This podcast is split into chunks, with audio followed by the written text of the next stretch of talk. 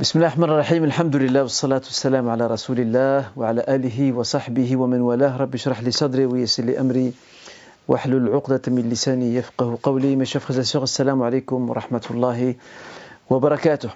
Je suis très heureux de me retrouver à vos côtés à travers ce live en espérant Inch'Allah que vous portez pour le mieux, que vos proches euh, se portent également bien Inch'Allah et euh, c'est toujours une belle occasion, une bonne opportunité de pouvoir partager ces petits moments de réflexion, de foi ensemble, Inch'Allah, et de savoir aussi. Alors, pour ce qui est du rappel du jour, je vais le consacrer à ce, à ce fait assez anecdotique que nous relate le prophète c'est rapporté par Ahmed al-Bayhaqi et d'autres. Euh, dans ce récit anecdotique, le messager sallam relate cette fameuse nuit où il a procédé pardon, à son voyage, ce fameux voyage nocturne, euh, l'Isra et l'ascension al-Mi'raj, qui, comme on le sait historiquement, s'est produite aux environs de l'an 10, euh, donc euh, de la révélation, avant l'immigration bien sûr, de la révélation.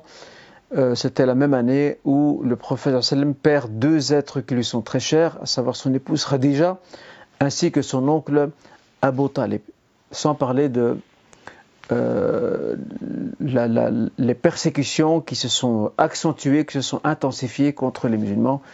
Et euh, le prophète, Allah a voulu apporter un peu de quiétude, d'espoir au prophète et à, sa, communauté via ce fameux voyage nocturne. Le prophète dans ce, dans ce hadith, il dit que lorsqu'il a franchi le pas de Jannah, du paradis, il a entendu des pas des bruits de pas. Et c'est là qu'il interroge Jibril salam. Pardon. C'est là qu'il interroge Jibril salam afin de savoir euh, à qui appartient ces pas ces, à qui appartient ces bruits de pas. Et c'est ici que Jibril salam annonce au prophète sallam lui dit ce sont les pas de, de Bilal ibn Rabah le mu'adhin. Le compagnon Abu Bakr qui était présent au moment où le prophète a raconté ce récit euh, a été pris d'envie par rapport à, cet épisode ayant touché euh, le compagnon Bilal. Au point que Abu Bakr dira si seulement euh, c'était les parents de Bilal qui m'avaient mis au monde et si seulement je ressemblais à Bilal dans sa piété. Ça, c'est Abu qui le dit, alors qu'on sait très bien qu'Abu Bakr avait atteint par rapport aux autres compagnons, il atteint un très haut niveau de piété et de vertu, de mérite. Et il dit cela. Pourquoi? Parce que c'était un privilège d'entendre le sallam parler de pas, le Jannah du paradis, et qui sont pour finir euh, ceux, de, Bilal. En ayant écouté cette parole prophétique, Bilal réagit, bien entendu, vu qu'il est concerné, et il dit Ya Rasulallah, ô messager d'Allah, euh, je n'ai pas prié, je n'ai pas accompli une seule fois mes ablutions, sans avoir juste après accompli deux rak'at pour celle-ci, donc pour ces ablutions. Et si je perdais mes ablutions, je refaisais celle-ci et je priais à nouveau donc les deux rak'at. Et c'est là que le message lui dit, sallam, bihima. C'est par ces deux rak'at que tu as droit à ce mérite d'entendre des pas au paradis. Bien sûr, maintenant il n'y a personne dans le paradis. Là, ce que le prophète sallam a vu, c'est une projection. D'accord? C'est une projection. Le paradis, existe aujourd'hui, tout comme l'enfer. Mais là, ici, c'est une projection. Euh, c'est une annonce déjà faite à l'avance de, de ce qui arrivera à ce noble compagnon qu'est Bilal ibn Rabah, euh, l'Éthiopien, l'Abyssinien, qu'Allah l'agrée et l'élève dans les plus degrés ainsi que ses frères et sœurs compagnons. Et là, ce, ce, récit que j'ai voulu partager avec vous, ce récit anecdotique, souligne une, tradition, une habitude euh, qui n'est pas je ne dis pas qu'elle n'est pas du tout observée, mais qui n'est pas toujours observée euh, parmi euh, nombre d'entre nous, c'est de pouvoir consacrer deux rak'at après les ablutions. Et regardez, subhanallah, la rahma divine, la, clémence divine et la bonté divine. Vous imaginez que, nous pouvons euh, réunir et combiner plusieurs intentions pour plusieurs prières différentes et de ce fait avoir le privilège d'avoir accompli toutes ces prières en une seule fois. À la seule condition, bien sûr, que le cas de figure s'y prête. Parce que cette règle de combiner plusieurs actes d'adoration à partir d'une seule intention ne s'applique pas sur tous les actes d'adoration. Il, y a des situations où ce n'est pas possible de le faire. J'y reviendrai. Un exemple. Une personne fait ses ablutions et puis euh, elle veut prier les deux rak'at en raison de ses ablutions, mais en même temps, elle veut que ces deux rak'at lui soient comptés comme étant salat doha, cette fameuse prière qui se trouve en milieu de matinée. Ce sera le cas. Donc c'est comme si cette personne, au niveau de, niya, c'est comme si cette personne avait éprié les deux rak'at de, des ablutions et prié en même temps euh, celle de doha. Donc elle, gagne les deux mérites sur les deux tableaux. Je vais pousser plus loin la chose en espérant que nos mosquées ouvriront très bientôt, une personne fait ses ablutions chez elle, par exemple. Puis elle se rend à la mosquée avant dormir. Et elle décide de prier euh, dans son intention, elle décide de prier deux rak'at, mais dans ces deux rak'at, elle réunit l'intention de trois prières. Celle des deux rak'at des ablutions, celle des salutations de la mosquée, al-Majid, et celle de Doha. Eh bien, avec cette intention, euh, ces trois prières regroupées dans deux rak'at lui seront comptées comme telles. Donc il gagnera les mérites ou le mérite de ces trois types de prières qui sont à la base différentes, mais qui peuvent se combiner parce qu'ici nous avons affaire à des prières recommandées et non pas euh, et, souvent c'est des prières qui ont une cause, d'accord? Euh, un autre exemple encore, une personne veut prier, euh, j'ai encore ces deux exemples. Une, personne, une personne pardon, veut prier, euh, par exemple, Doha, et en même temps faire de, la prière de Doha euh, la prière de la consultation. C'est tout à fait possible. C'est tout à fait possible. Elle peut même faire une triple combinaison faire ses ablutions, prier deux rak'at avec l'intention que ces deux rak'at comptent pour les deux rak'at des ablutions, pour Doha et pour l'après la consultation. C'est également parfait. Euh, allons vers le soir. Personne qui veut prier par exemple euh, les, deux unités paires, chef, euh, avant, l'unité impaire et l'huître, ensuite se rendre pour aller dormir. Même principe elle peut faire ses ablutions, elle prie à ce moment-là les deux rak'at père, le chef, avec l'intention qu'elle compte pour tel, plus euh, également, euh, plus en plus de ça, pardon, elle pourrait aussi également compter comme étant, comme étant la prière de la consultation, par exemple.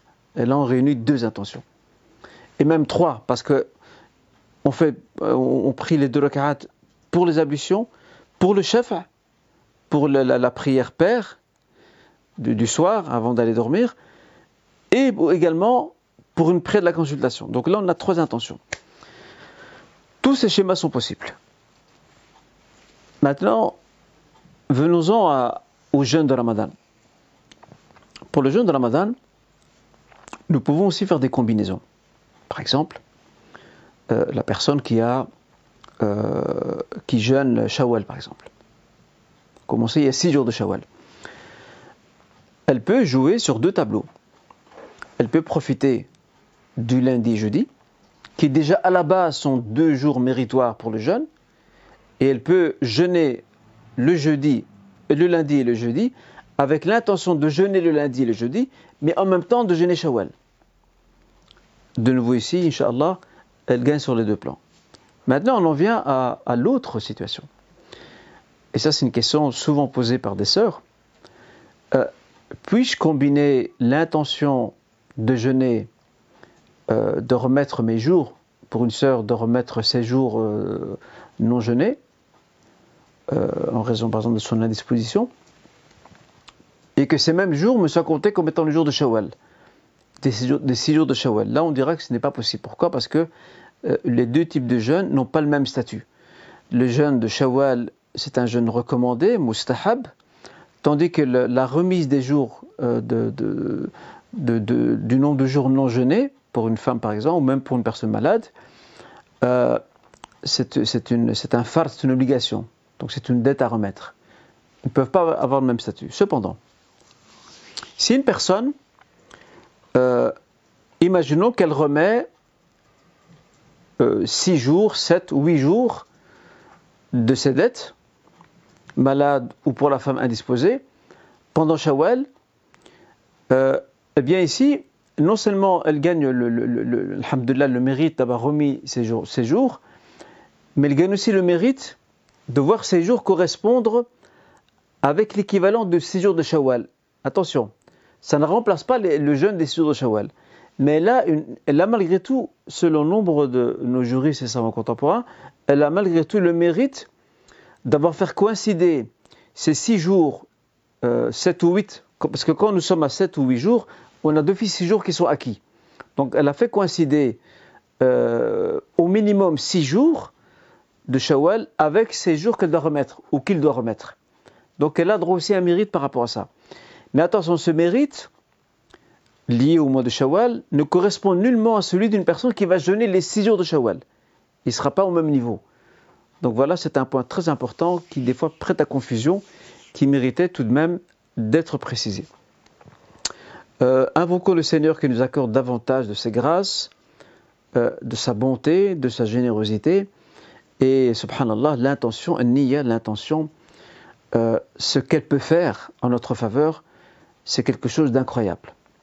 Mais bien sûr, l'intention ne suffit pas, on l'a dit à maintes reprises, il faut que l'intention corresponde aussi à l'enseignement. Parce que combien de gens privilégient l'intention tout en étant en porte-à-faux avec l'éthique musulmane, avec les enseignements prescrits par le prophète et par le Seigneur avant tout.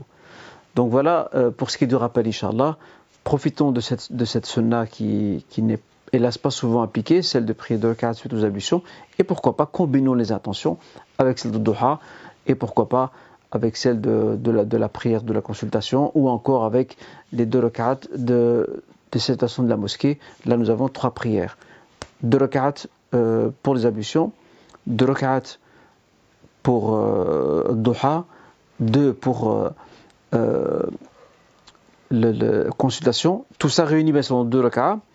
Ou alors, je fais deux rak'at pour les ablutions, pour les situations de la mosquée, et en même temps pour Doha, ou même, qui sait aussi, ça peut aussi être pour, pour la prière de la consultation. Il y a moyen de multiplier même ça, quelque part. Et ça, c'est un très grand mérite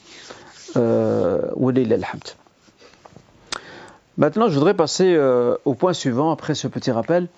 Je souhaiterais passer au point suivant, Inch'Allah, euh, qui sera consacré à notre question du jour. La semaine dernière, je vous avais parlé de, suite à une demande de, de certains de nos sœurs, je vous avais parlé de ces parents toxiques.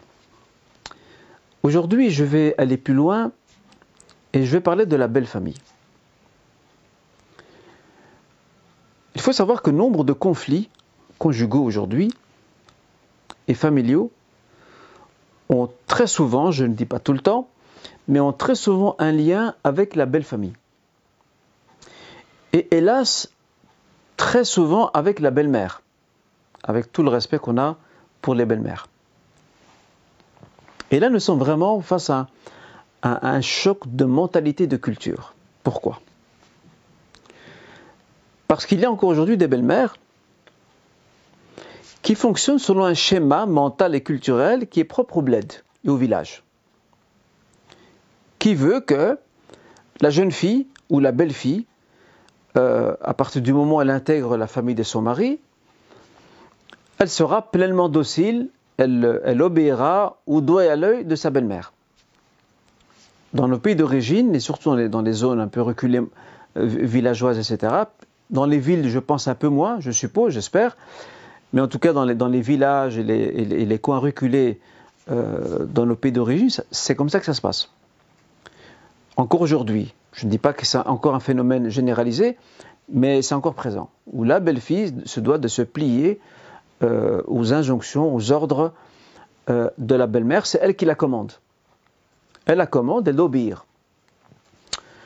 Euh, et malheureusement, certaines des belles-mères qui vivent ici en Europe, en Belgique, en Occident, euh, oublient que les, jeunes filles d'ici, ou leurs futures belles-filles, ou leurs belles-filles tout court, qui surtout celles qui sont nées ici, n'ont pas cette mentalité-là et n'adhèrent pas à cette culture.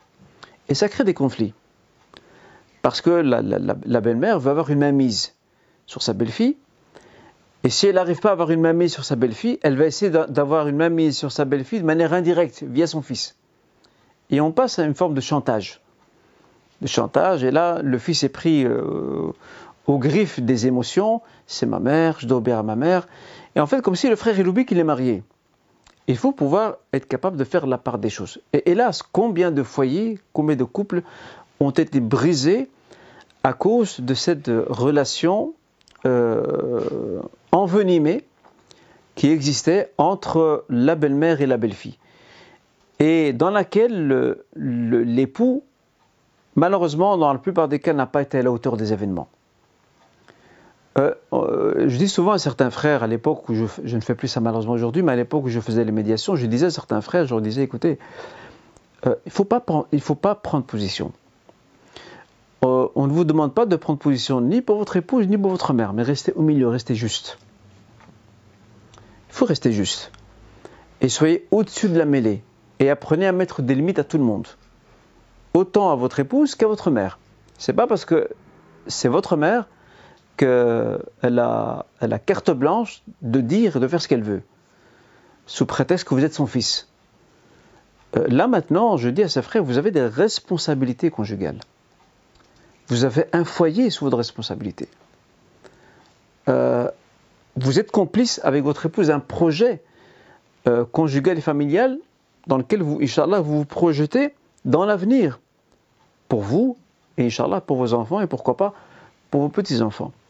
Mais si euh, le frère ne comprend toujours pas ça, et qu'il continue euh, soit à jouer l'autruche, ou alors à, à obéir lui aussi à sa mère, au risque de faire éclater son foyer, ça, islamiquement, ça devient très problématique ça devient très très problématique.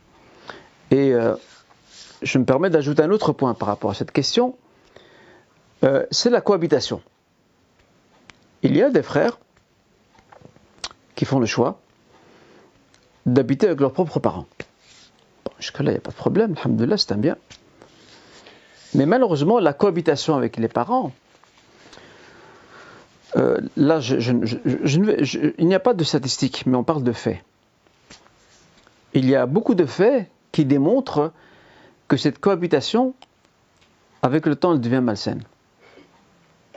Elle devient malsaine et euh, elle suscite des tensions et des frictions euh, au sein du foyer même.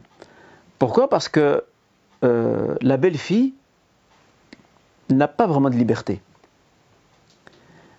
Elle, elle a peut-être son appartement, mais en même temps, elle partage beaucoup de choses de sa vie avec sa belle-mère avec sa belle famille. Elle n'a pas ces moments d'intimité avec son mari. Euh, si elle veut voyager par exemple, ou faire quoi que ce soit, euh, il arrive des fois qu'elle a à, sa trousse sa belle-mère. Et ça, avec le temps, ça crée de nombreuses, ça crée beaucoup de tensions. Moi, j'en ai vu dans, certaines familles, certains couples, ça crée énormément de tensions. Et dans certains cas, hélas, euh, ça explose, malheureusement. Avec une facture qui est très salée, parce qu'il y a des enfants au milieu qui sont les premières victimes. Et là où je veux en venir, c'est que j'en appelle à ce que nos frères euh, soient à la hauteur. Je ne suis pas en train de faire un procès à nos frères, aux époux, loin de là, mais je, parle d'une réalité, d'un vécu que l'on voit autour de nous.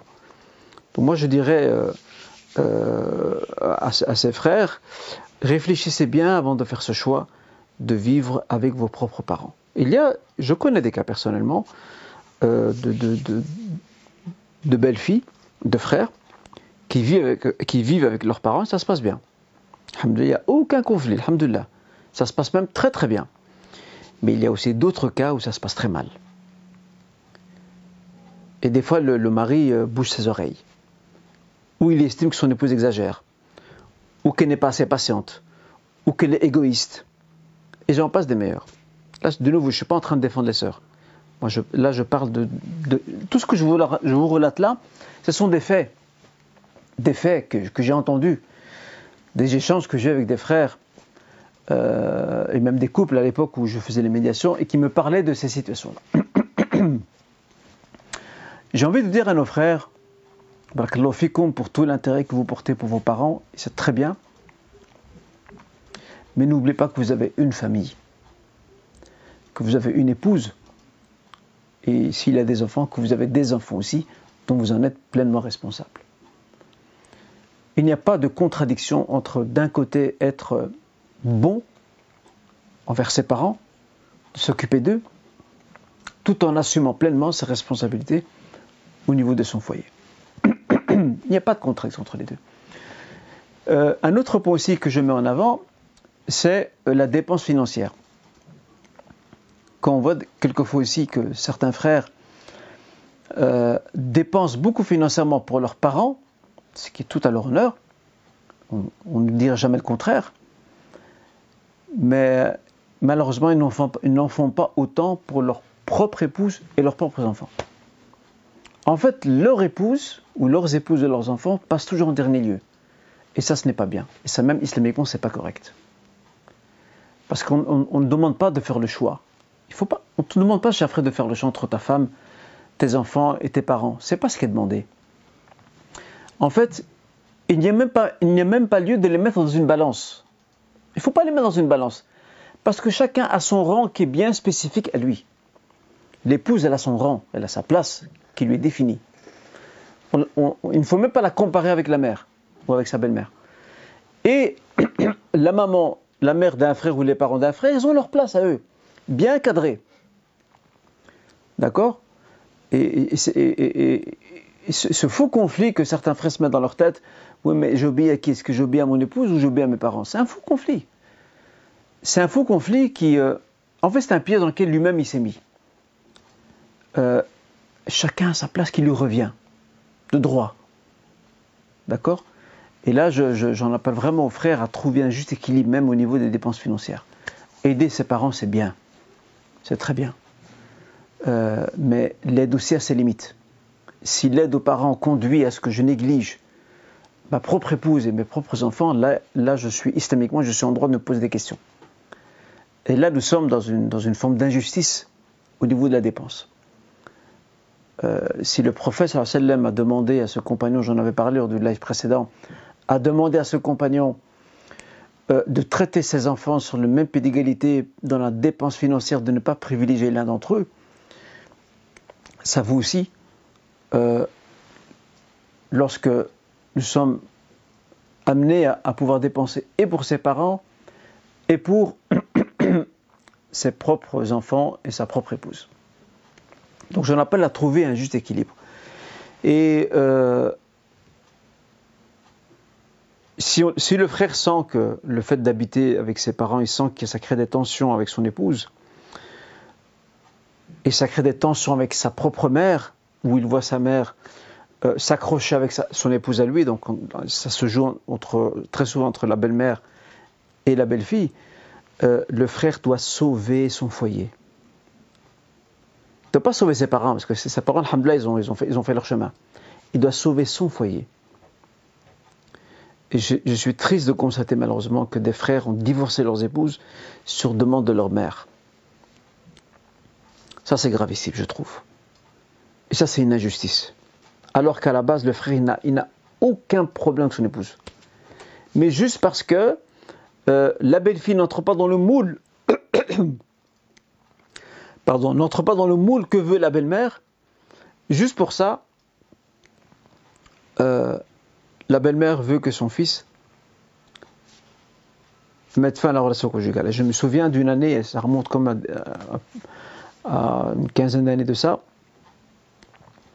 je me souviens à l'époque, c'était avec le professeur Haddad, euh, ensemble, nous avons euh, accueilli un couple qu'on connaissait d'ailleurs, pour essayer de les conseiller. Et, euh, et en fait, c'était quoi le fond du problème? Justement, c'était une tension entre la belle-fille et la belle-mère. Et le frère disait, disait, je ne peux pas me mettre à dos ma mère. Je dis, mais cher frère, on ne te demande pas de te mettre à dos ta mère. On te demande tout simplement de faire la part des choses. On ne te demande pas de choisir. En fait, c'était le discours de sa mère. Ou c'est moi ou c'est elle. Tu ne dois pas choisir entre ta mère et, et, ton épouse. Chacun, chacun a sa place. Ta mère, c'est ta mère, elle t'a mis au monde. Ta femme, c'est ton épouse parce que tu l'as choisie, tu t'es marié avec elle au nom du lien sacré du mariage. Voilà, chacun, chacun a son statut. Il n'y a pas de conflit entre les deux. Il n'y a de conflit, il n'y a de conflit que si toi tu te les imagines ou s'il y a manipulation derrière. Et là, souvent de la mère. Et donc, je disais à ce frère, avec le professeur Haddash euh, on disait à, ce frère, en tout cas, on, lui disait de notre point de vue, euh, islamiquement parlant, euh, si tu décides de divorcer ton épouse, à la lumière de tous les éléments que nous avions, tu commettrais une injustice. Et le frère, en fait, à un moment donné, il s'est un peu refroidi. Parce qu'il était vraiment parti pour la divorcer. Il s'est un peu refroidi. Puis, qu'a-t-il fait? Il reçoit un appel téléphonique. Il reçoit un appel, c'était l'appel de sa mère. Sa mère, qui apparemment elle était au courant qu'il allait venir euh, au Merkez à l'époque euh, avec son épouse, et en fait, son épouse lui demandait, sa mère pardon, lui demandait, est-ce que c'est bon, tu, en as fini avec elle? Et on voit que le frère, il est, il est perturbé en fait. Il est très perturbé. Et, nous avons tenu un discours très ferme avec le frère à ce niveau-là.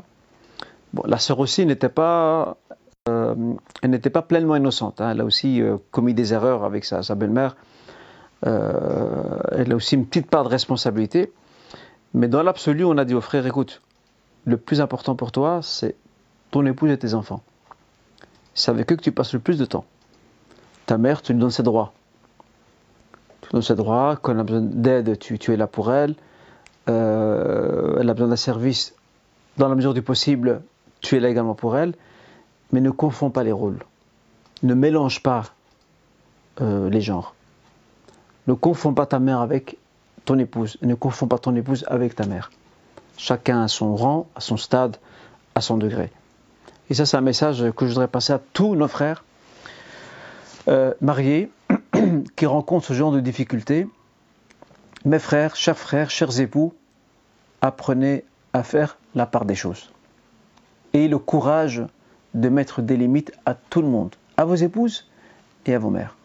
Et un dernier point, et là je m'adresse aux sœurs, particulièrement, chères sœurs, ne faites pas de différence entre votre famille et votre belle famille, parce que ça aussi, il y a des, sœurs qui font cette erreur-là. Elles sont beaucoup avec leur famille, et elles vont pratiquement jamais chez leur belle famille, alors qu'elles n'ont pas de conflit avec la belle famille, mais elles ne prêtent pas attention à sa belle famille. Elle y va juste pour, euh, on va dire, pour la forme. Euh, c'est vrai que chère sœur, votre mère, ou plutôt votre belle-mère, n'est pas votre mère qui vous a mis au monde, c'est certain, mais votre belle-mère a des droits aussi sur vous. Et le minimum de ce droit, c'est le respect.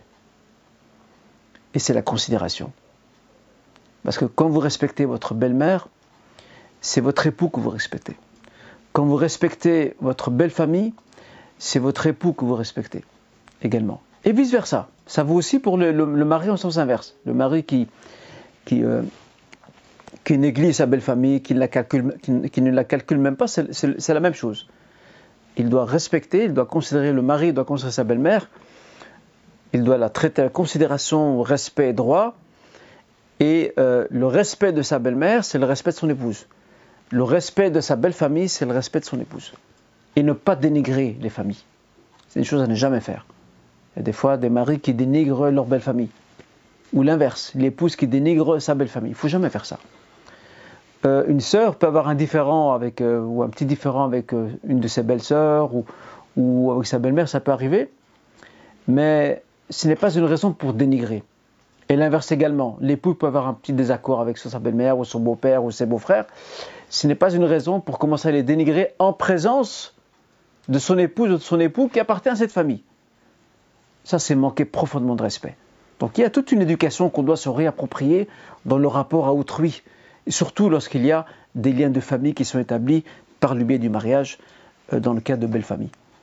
Voilà la question du jour, j'espère Inch'Allah qu'elle est claire. Il y a toute une éducation à se réapproprier, il y a une construction d'une conscience morale euh, et responsable aussi qu'il faut absolument euh, bâtir pour savoir faire la part des choses et ne pas se laisser manipuler ni, ni par un père, ni par une mère, ni par un beau-père, ni par une belle-mère, ni par personne.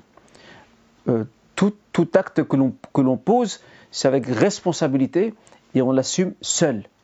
Parce que le jour de la résurrection, chers frères, chères sœurs, vous serez seul et de manière individuelle interrogé sur vos actes. Bien sûr, si vos actes ont un impact sur autrui, vous serez aussi responsable de ce qui, de ce qui arrive autrui.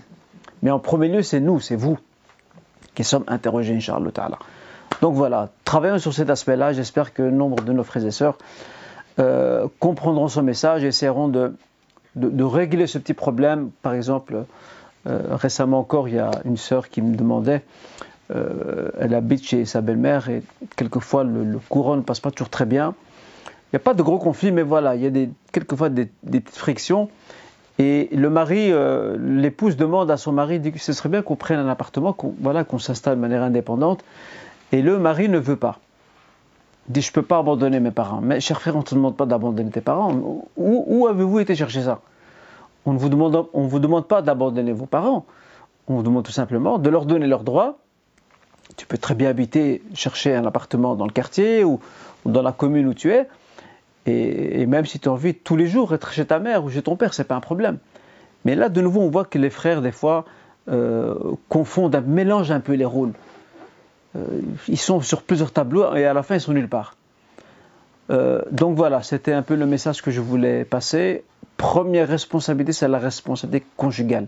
Un frère qui n'est pas capable d'assumer ça, il ne devait pas se marier. Reste auprès de ta maman, de ton papa, et ne te marie pas si c'est pour noyer une épouse et tes enfants dans des problèmes, c'est pas le but du mariage.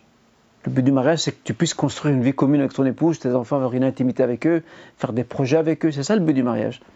Mais si en fait euh, ton but du mariage à toi, c'est que, tes parents soient tout le temps l'ombre inséparable de, ton couple, de, ta vie de famille, euh, ça c'est certain que tu vas droit dans le mur, avec certitude. Apprenons à faire la part des choses. Et maintenant je, maintenant, je passe, Inch'Allah, à la première question. Euh, il y a une question ici en lien avec euh, le sujet que j'avais traité la semaine dernière concernant le, regroupement des prières de Maghrib et euh, un frère ou une sœur dit Je le fais également en semaine, mais sans pour autant aller tout de suite au lit. Je sais qu'à cette heure tardive, je, serai déjà, donc l'heure tardive c'est l'heure de l'Aïcha bien sûr, je serai déjà somnolent et aurait quelques difficultés à prier bien éveillé. Est-ce une erreur Ce n'est pas une erreur. Ce n'est pas une erreur si une personne ne va pas dormir directement. Ce n'est pas Le problème, il est où, mes chers frères et sœurs? Le problème, c'est que vous avez des gens qui, qui sont des couches tard, qui prient Maghreb l'Aïcha euh, et sont réveillés jusqu'à 1h, 2h du matin. Et l'heure de l'Aïcha, ils vont pouvoir euh, facilement la prier à son heure ils vont pouvoir la prier facilement à son heure. J'ai envie de leur dire, euh, la, vie religieuse, la vie juridique, la fatwa qui avait été émise dans les années 90 par le Shah Sam Siddiq à ce sujet, euh, indiquait que c'était une dérogation. Parce que le principe de base, c'est de respecter l'heure de prière. Même s'il est tardif, il faut le respecter. D'accord? Même s'il est tardif, on le respecte. Mais vu qu'il y a des gens qui ne peuvent pas attendre jusqu'à l'heure de l'Aïcha tardive, parce qu'ils travaillent le lendemain, parce qu'ils sont malades, euh, ou pour une autre raison, ils peuvent regrouper avec le Maghreb sans problème. Et après, soit ils vont directement dormir, ou alors, ils peuvent encore rester un peu réveillés, et puis ils se mettent au lit et dorment. Voilà à qui est adressée cette dérogation. Mais quelqu'un qui est réveillé jusqu'à 2h du matin ou 3h du matin, et que, l'heure de l'Aïcha file sous ses yeux, c'est pas logique. Parce que là, toute personne qui agit ainsi vit de la dérogation de son sens. La dérogation, elle porte bien son nom. On, déroge à une règle. Et la règle, c'est le respect de l'heure de la prière. Et, déroger c'est ne pas la à l'heure parce qu'on ne peut pas atteindre l'heure. Parce qu'on sera, déjà, déjà en train de dormir à ce moment-là. Dans ce cas, je regroupe avec le maghrib. Parce que c'est une prière qui doit être accomplie. D'accord? Et si occasionnellement une personne réunit le maghrib l'Aïcha, même si elle va, elle va, elle va, elle va, comment dirais-je, euh, elle sera toujours réveillée à l'heure de l'Aïcha, il n'y a pas de problème. Quand c'est occasionnel. Mais une personne qui prend ça pour habitude de réunir maghrib l'Aïcha alors que c'est très bien qu'elle sera encore réveillée à l'heure de l'Aïcha, d'accord, et tout à fait apte à prier l'Aïcha, là c'est vider l'interrogation de son sens et de son essence. Voilà pour ce qui est de cette première question. Euh, est-il permis, on va faire deux questions pour marquer un petit temps de pause, Inch'Allah. Est-il permis de verser la zakat avant la date impartie ou après? D'abord, rappelons que la zakat doit être versée euh, une fois l'année lunaire écoulée. attention, quand nous parlons de l'année lunaire, ce n'est pas l'année lunaire classique. C'est notre, année lunaire calculée. Parce qu'il y, a des fois des frères et des sœurs qui confondent. Ils se disent, ah, l'année lunaire, c'est de, Muharram, qui est le premier mois du calendrier nigérien, jusqu'au Muharram prochain. C'est pas ça l'année lunaire. Chaque, chacun d'entre nous, dans son calcul de la zakat, a son propre estimation ou sa propre estimation de, du calcul de l'année lunaire. Il y a des gens qui commencent à partir de Shawwal. Pourquoi? Parce qu'ils ont atteint Nisab ou Shawwal, au mois de Shawwal. 15 Shawwal par exemple. Eh bien, de 15 Shawwal au 15 Shawwal prochain, euh, si le Nisab est toujours maintenu au même stade, le prochain 15 Shawwal, ils vont s'acquitter de la zakat. C'est ça, ça l'année lunaire en fait. D'accord? Euh, Donc, l'année lunaire doit être observée, mais il y a aussi des dérogations possibles s'il y a un besoin pressant qui se présente. Par exemple, euh, on peut euh, anticiper le versement de, la zakat d'un mois, de quelques mois, c'est possible aussi. même d'un an, deux ans même à l'avance. Le prophète sallam a, a, récupéré la zakat d'Ibn Abbas pour deux ans. Et ça, c'est le, nombre de juristes musulmans disent que c'est le, que c'est le, délai d'anticipation maximal. D'accord On ne peut pas dépasser deux ans. Mais ça, c'est vraiment dans le cas où il y a un besoin. C'est toujours il y a un besoin. Sinon, on respecte le délai. Donc, en résumé, pour ce qui est de l'anticipation, on peut anticiper d'un mois, deux mois, trois mois, même plus, si un besoin présent se présente. Cela signifie que je ne peux pas attendre la fin de la période. Pourquoi? Parce qu'il y a des gens qui sont grandement dans le besoin. Je dois leur envoyer maintenant. Il n'y a aucun problème. Juste faire attention. Pour une personne qui, par exemple, a donné au bout de six mois, il lui reste encore six mois à donner, elle doit faire attention. Je vais pas rentrer dans. Il y a d'autres petits détails que je ne vais pas aborder ici. Ils, ont, été, traités dans mon livre sur la zakat, Inch'Allah. Il faudra juste faire attention que le nisab est toujours au même niveau. Je prends un exemple. Une personne, au bout de six mois de son calcul de l'année lunaire, a, anticipé la zakat. D'accord? On va dire la moitié de la zakat. Parce que pour si elle anticipe entièrement, là, il n'y a plus de problème. Euh, la moitié de la zakat. Et puis arrive la fin de son année lunaire. la fin de son, année, lunaire. Et lorsqu'elle arrive à la fin de son année lunaire, elle remarque qu'entre-temps, le nisab a chuté. Dans ce cas précis, ce qu'elle a anticipé, la, première partie de, la zakat qu'elle a anticipée avant, n'est plus une zakat. Parce que la condition de la zakat, c'est que le nisab reste maintenu jusqu'à la fin de la période lunaire calculée. Ce serait une aumône parmi bien d'autres. Ce serait une aumône parmi bien d'autres. D'accord? Maintenant, parlons du, report du versement de la zakat. On entend par report le fait de la verser après la date limite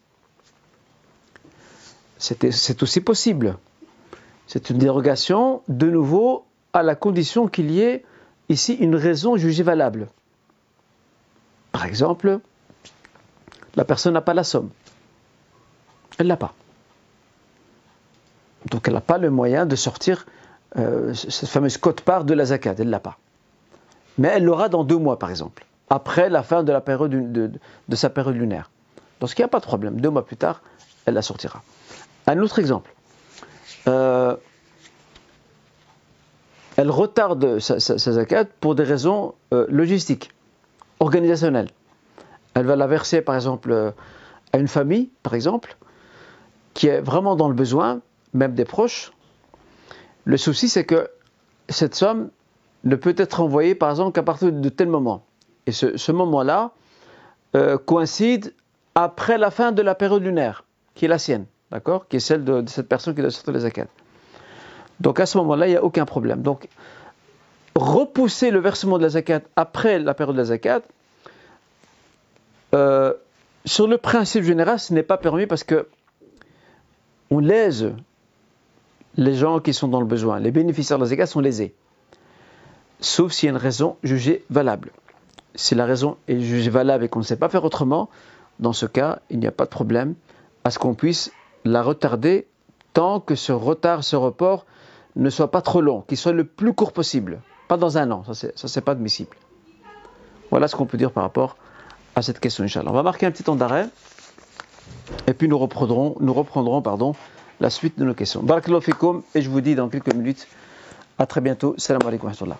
بسم الله الرحمن الرحيم. يا أيها الذين آمنوا لا تتخذوا عدوي وعدوكم أولياء تلقون إليهم بالمودة وقد كفروا. وقد كفروا بما جاءكم من الحق يخرجون الرسول وإياكم أن تؤمنوا بالله ربكم إن كنتم خرجتم جهادا في سبيلي وابتغاء مرضاتي. تسرون إليهم بالمودة وأنا أعلم بما أخفيتم وما أعلنتم ومن يفعله منكم فقد ضل سواء السبيل إن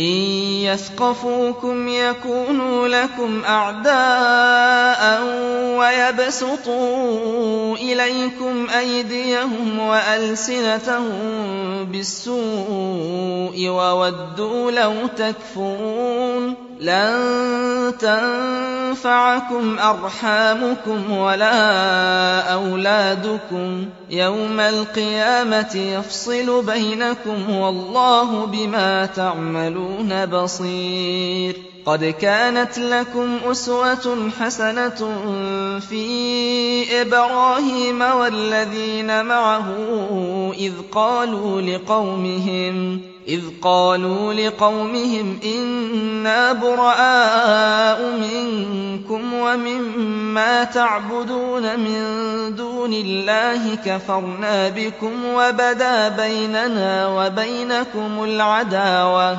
وبدا بيننا وبينكم العداوة والبغضاء أبدا حتى تؤمنوا بالله وحده إلا قول إبراهيم لأبيه لأستغفرن لك وما أملك لك من الله من شيء. ربنا عليك توكلنا وإليك أنبنا وإليك المصير. ربنا لا تجعلنا فتنة للذين كفروا واغفر لنا ربنا إنك أنت العزيز الحكيم.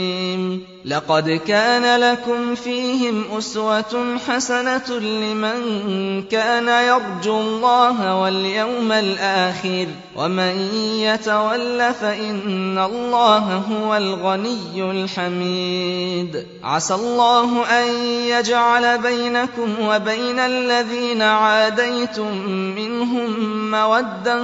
والله قدير والله غفور رحيم. لا ينهاكم الله عن الذين لم يقاتلوكم في الدين ولم يخرجوكم من دياركم أن تبروهم وتقسطوا إليهم إن الله يحب المقسطين إنما ينهاكم الله عن الذين قاتلوكم في الدين وأخرجوكم من دياركم وظاهروا وظاهروا على إخراجكم أن تولوهم ومن يتولهم فأولئك هم الظالمون.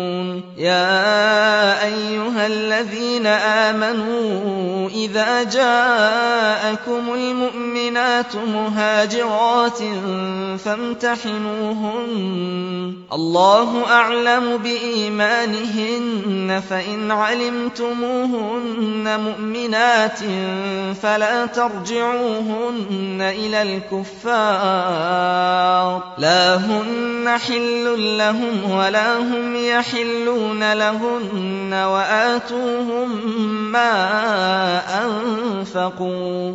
ولا جناح عليكم أن تنكحوهن إذا آتيتموهن أجورهن ولا تمسكوا بعصم الكوافر واسألوا ما أنفقتم وليسألوا ما أنفقوا. ذلكم حكم الله. يحكم بينكم والله عليم حكيم. وإن فاتكم شيء من أزواجكم إلى الكفار فعاقبتم فآتوا الذين ذهبت أزواجهم مثل ما أنفقوا. واتقوا الله الذي أنتم به مؤمنون. يا أيها النبي إذا جاءك المؤمنات يبايعنك على أن لا يشركن بالله شيئا ولا يسرقن ولا يزنين ولا يقتلن أولادهن ولا يأتين ببهتان ولا يأتين ببهتان يفترينه بين أيديهن وأرجلهن ولا يعصينك في معروف فبايعهن واستغفر لهن الله إن الله غفور رحيم يا أيها الذين آمنوا لا تتولوا قوما غضب الله عليهم قد يئسوا من الآخرة كما يئس الكفار من أصحاب القبور الحمد لله والصلاة والسلام على رسول الله وعلى آله وصحبه ومن والاه Mes chers frères et sœurs, je vous souhaite à vous toutes et tous la bienvenue dans ce live. Avant de passer à la troisième question, il y a euh, un point intéressant qui mériterait d'être soulevé par rapport au regroupement des prières. Qu'en est-il d'une personne qui souhaiterait aller prier euh, à la mosquée euh, afin de gagner le mérite de la jama'a? Donc elle sait qu'elle sera encore réveillée, sera encore réveillée pour la, la prière de l'Isha à son heure, mais elle a envie quand même d'aller prier avec la jama'a, donc avec la congrégation dans la mosquée, pour gagner le mérite de la jama'a. C'est tout à fait possible. Dans ce cas, l'idéal, c'est que ce frère qui part prier euh, le Jumu'ah, l'idéal, c'est qu'il la considère comme une nafila. Comme ça, il accomplit son fard à l'heure indiquée. Parce que c'est celle-là qui lui incombe en réalité. C'est cette prière-là qui lui incombe. Donc faites attention à ce point très important euh, qu'il faudrait, ici souligner. Parce que vu qu'elle sera encore réveillée à cette heure-là, euh, à ce moment-là, bah, mieux vaut prier sa prière obligatoire à elle, à l'heure de l'Aïcha, vu qu'elle sera réveillée. Et à la mosquée, elle peut prendre l'Ajar avec les fidèles et s'associer au mérite de la Jama'a, Inch'Allah sous forme de nafila. Inch'Allah, il n'y aura pas de problème. Très bien. On passe maintenant à la troisième question. Depuis plusieurs un frère dit depuis, plusieurs années, j'ai une carte de crédit. Comme condition, si j'effectue des achats, je ne paie rien. Mais si je fais un retrait, je dois payer 10 euros, peu importe le montant. Est-ce que, ces, est que ces 10 euros représentent des intérêts? Wallah je ne connais pas les conditions du contrat de cette carte de crédit, mais ça en a tout l'air, apparemment. Parce que s'il prélève Donc, c'est bien ce qu'il dit ici. Il dit, mais si je, si je fais un retrait, je dois payer 10 euros, peu importe le montant.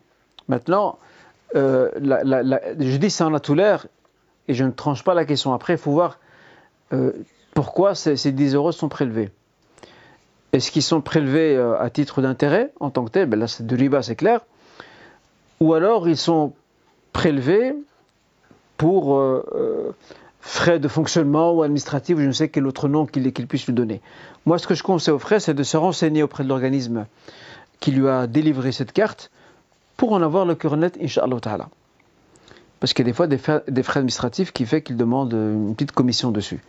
Un frais administratif, pas, ce n'est pas, pas de, de ce n'est pas de l'intérêt, ce n'est pas de l'usure.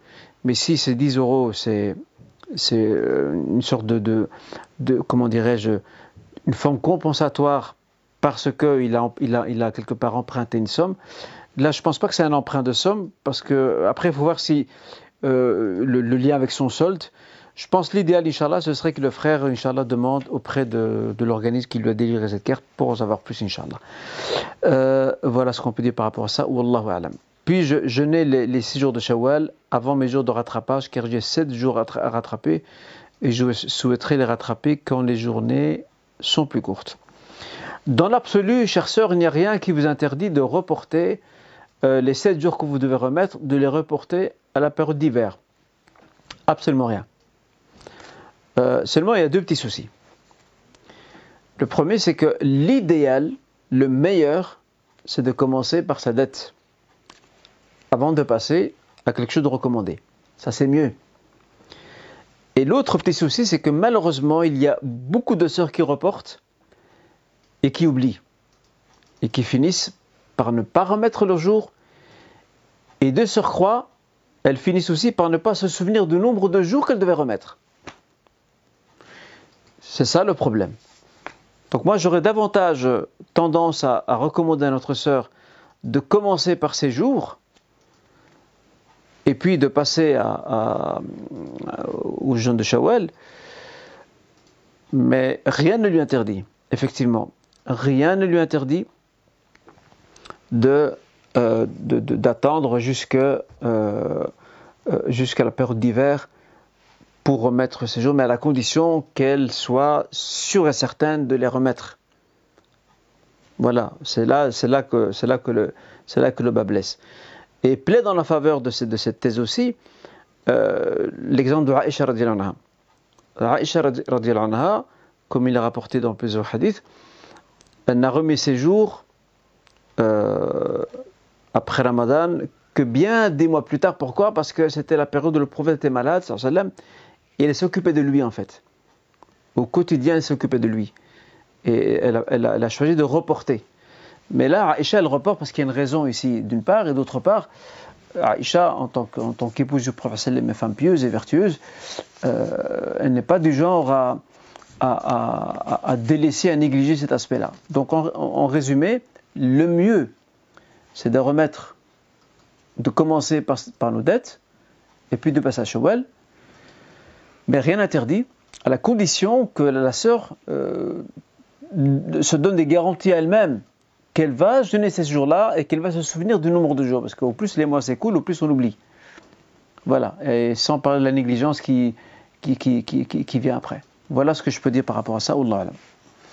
Euh, Qu'en est-il de l'achat d'une maison à crédit, sachant que les loyers s'élèvent à 1000 euros et que cette maison ne servira d'habitation, pas de, business pour louer? Euh, c'est un point sur lequel je ne, pas, je ne vais pas m'attarder parce que je l'ai déjà traité à maintes reprises. Alors je rappelle à mes frères et sœurs que la règle générale, c'est l'interdiction de l'usure. Hurmat riba, c'est la règle générale sur laquelle il y a unanimité, ijma'. Non seulement nous avons des textes coraniques et prophétiques, mais il y a ijma', il y a consensus des savants depuis la nuit des temps. Il n'y a aucun savant digne de ce nom qui ait dit le contraire. D'accord?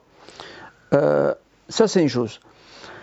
Après, il est vrai que, je l'ai expliqué à maintes reprises, qu'il qu existe une fatwa qui va dans l'autorisation sous forme de dérogation assortie d'une série de conditions. Bon, je ne vous cache pas que cette fatwa a été euh, longuement débattue et elle reste sur certains de ces aspects très discutable. Cependant, euh, la règle c'est ça, c'est l'interdiction. Sauf dans des cas extrêmes. où la famille en question ne sait pas faire autrement. Mais là, c'est du cas par cas. Et euh, il n'y a qu'un imam qui connaît bien la situation de cette famille, qui connaît très très bien la situation de cette famille, et qui sait que cette famille n'a pas d'autre échappatoire, du style emprunter de l'argent auprès de la famille, auprès des proches, ou avoir un petit capital de côté, et qu'elle n'a d'autre issue que de passer via la banque, ça c'est un autre cas. Là, nous sommes dans la daroura, d'accord? Et qu'elle a beau chercher partout, ne trouve pas de loyer, ça, on est dans le cas de, la nécessité extrême. Je rajoute le mot extrême, parce que certains se donnent un darura à tout va. Ils se, construisent la darura à leur guise. Donc là, il faut bien garder ce principe en tête. Donc, le principe de base, la règle de base, c'est al-hurma, l'interdiction de l'usure, hurma riba.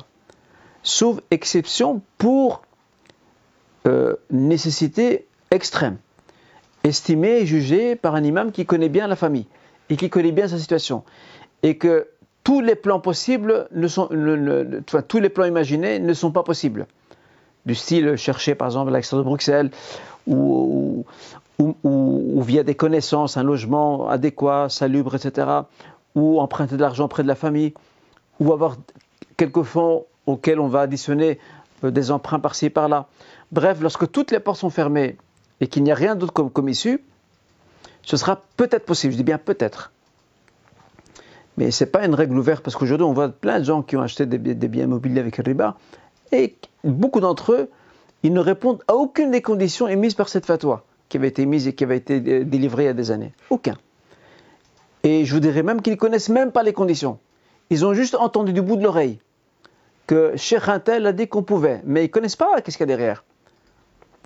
Ils ne se demandent même pas si eux, ils sont dans la situation. Vous voyez? C'est ça le problème. Et je ne vous dis pas de tous les abus qu'il y a derrière après. Moi, je connais, un frère, par exemple, qui prétextait non, moi, c'est pour habiter. Et à la fin, il a, fini par louer les, étages de, son bien immobilier. Pourquoi? Parce qu'il n'arrivait plus à payer les crédits de la banque. Il n'arrivait plus. Il avait besoin d'entrer d'argent. Ben là, il, il a fait un problème pour tomber dedans. Donc il dit non, moi, c'est pas pour louer. Et il a fini par louer. Voyez Donc tout ça, euh, il faut vraiment faire très attention à ce point-là. Et à part les nécessités extrêmes, la règle, c'est l'interdiction. Voilà ce qu'on peut dire par rapport à ça. Un point que j'ai déjà abordé à maintes reprises. Euh, on dit que le Coran, euh, je m'assure que c'est la bonne question, on dit que le Coran est descendu pendant le ramadan, mais vu que le ramadan diminue chaque année de 10 jours, comment est-ce possible? Je souhaiterais comprendre. Je dirais à notre honorable frère qu'il ne faut pas confondre entre deux choses. Entre ces fameux 10 jours auxquels il fait référence, le mois de ramadan ne diminue pas de 10 jours. Parce que le mois de Ramadan compte 29 ou 30 jours. Ça, c'est une chose. Deuxièmement, les fameux 10 jours, ce ne sont pas 10 jours, c'est entre 11 et 12 jours. C'est la différence de jours existant entre le calendrier euh, solaire, qui est un calendrier fixe, et le calendrier lunaire, qui lui est rotatif. Voyez, parce qu'il est lié euh, au mouvement de, la Lune. Et de ce fait, il y a chaque année un décalage de 11 voire 12 jours. D'accord? Par exemple, cette année, euh, nous avons fait le ramadan vers le, vers le 11 ou le 12. L'année prochaine, ce sera euh, début avril. Vous voyez? Et puis, euh, l'année suivante, ce sera à partir de, de, la dernière décade de mars. Et ainsi de suite. À chaque fois, un décalage. Pourquoi? Parce que nous avons un mois qui est rotatif, qui est le, le mois lunaire, calendrier égérien, et un mois qui est fixe, qui est le mois solaire. Donc c'est pour ça qu'on a ce décalage de 10 jours, mais qui n'a rien à voir avec le mois de Ramadan lui-même. Sinon, le mois de Ramadan, c'est le neuvième mois du calendrier égérien, qui lui revient chaque année, à la même période, dans le calendrier égérien bien sûr. Il, ne, se modifie pas. Et donc le Coran effectivement, a été révélé dans son entièreté, euh, donné au premier ciel de, notre, euh, univers. Il a été révélé dans son entièreté pendant le mois de Ramadan et lors, de la nuit du destin, puis euh, transmis au prophète Mohammed euh, par fragments, par partie, euh, sur 23 ans. Voilà ce qu'on peut dire à ce niveau-là. j'ai une petite société et j'ai besoin de prélever une somme importante de cette société. Mon comptable me dit que je peux emprunter via ma société moyennant intérêt, car c'est la loi comptable. Est-ce permis? Non, c'est pas permis. Parce qu'ici, nous avons affaire à la, personne physique et la personne morale ne se confondent pas ici. Le frère est, euh, est, certes propriétaire de la société, Mais le problème, c'est qu'il ne se confond pas avec sa société. Donc sa société, elle a un régime juridique à part. Et lorsque lui, il emprunte à la caisse de sa société, et s'il est amené à rembourser à sa société, dont les profits, ce ne sera pas seulement pour lui, ce sera aussi pour euh, ses éventuels employés ou peut-être même des actionnaires s'il a des actionnaires, euh, le simple fait qu'il emprunte et qu'il rembourse avec un intérêt, c'est du riba. Ça reste de l'usure en tant que tel. Donc là, euh, le frère se devra de chercher une autre option, Inch'Allah. Ça ne change rien parce que certains pensent, c'est ma société, donc vu que la loi comptable me l'impose, si je veux emprunter une somme, je dois en mettre avec intérêt, mais vu que c'est ma société, il n'y a pas de problème. Non, ça ne change rien la situation. Parce que la société ne se confond pas avec la personne. La société, elle a un statut tout à fait à part. Quand bien même il en est le patron, le gérant, tout ce qu'on veut.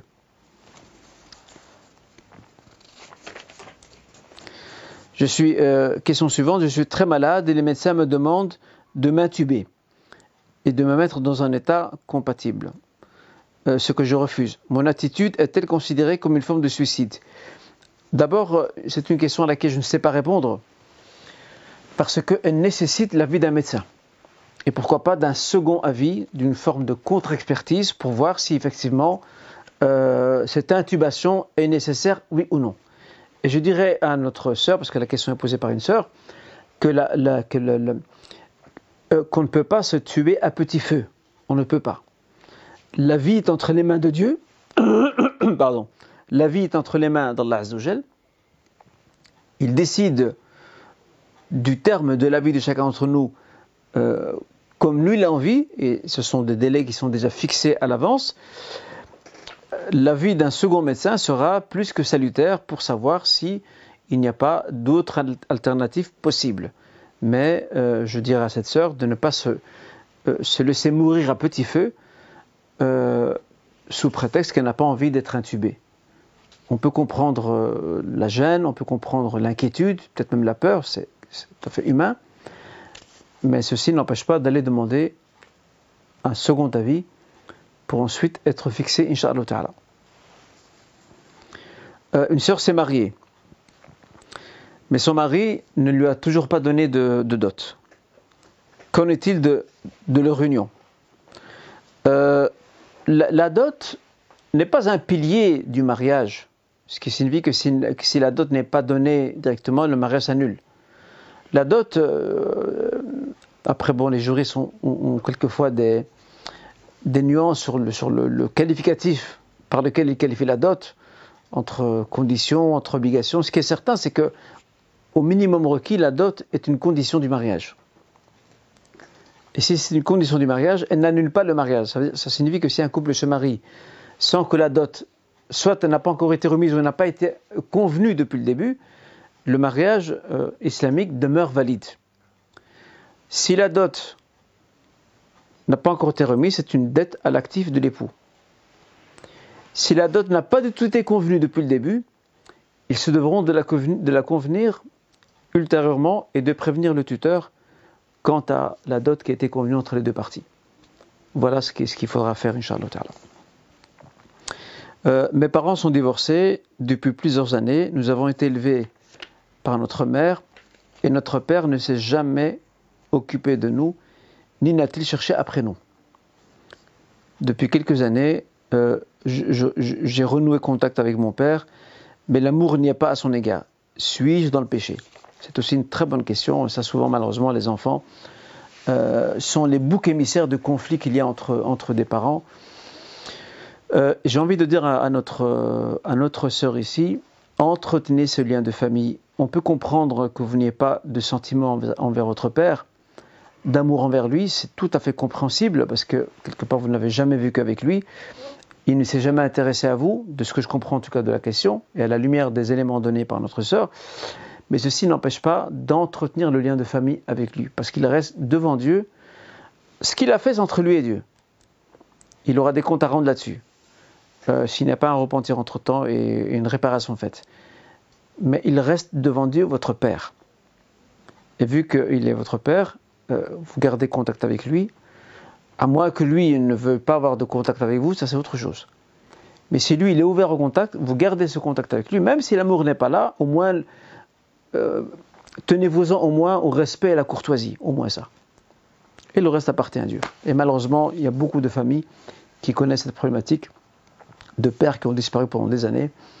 Euh, euh, par exemple, ils refusaient de payer la, pension alimentaire, ou alors ils étaient en conflit avec, leur ex-épouse, et ils abandonnent la garde des enfants, ils ne viennent pas chercher leurs enfants. Des enfants qui grandissent sans vraiment connaître leur père et qui n'ont pratiquement aucun contact avec lui. Et c'est souvent, malheureusement, c'est souvent lorsque le père atteint un âge assez avancé, ou un certain âge, on va dire, c'est là qu'il commence à chercher après ses enfants. Mais j'ai envie de dire à ses, pères euh, qui sèment le vent récolte la tempête. Si tu vois que tes enfants que tu as négligés, abandonnés, euh, auquel tu n'as jamais prêté attention pendant des années, et maintenant que tu commences à sentir de la solitude parce que tu prends de l'âge, tu as envie euh, éventuellement que, tes enfants soient à tes côtés au cas où malheur t'arriverait, c'est maintenant que tu cherches après eux. Ne t'étonne pas que tes enfants ne te remettent pas la piste de ta monnaie.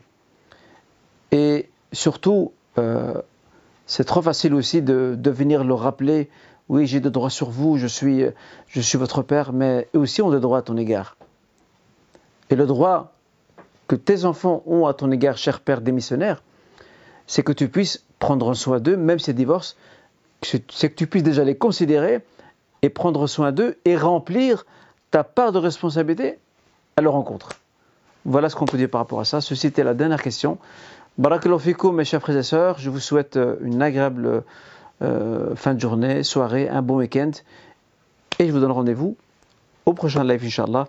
Wassalamu alaikum wa rahmatullahi wa barakatuh.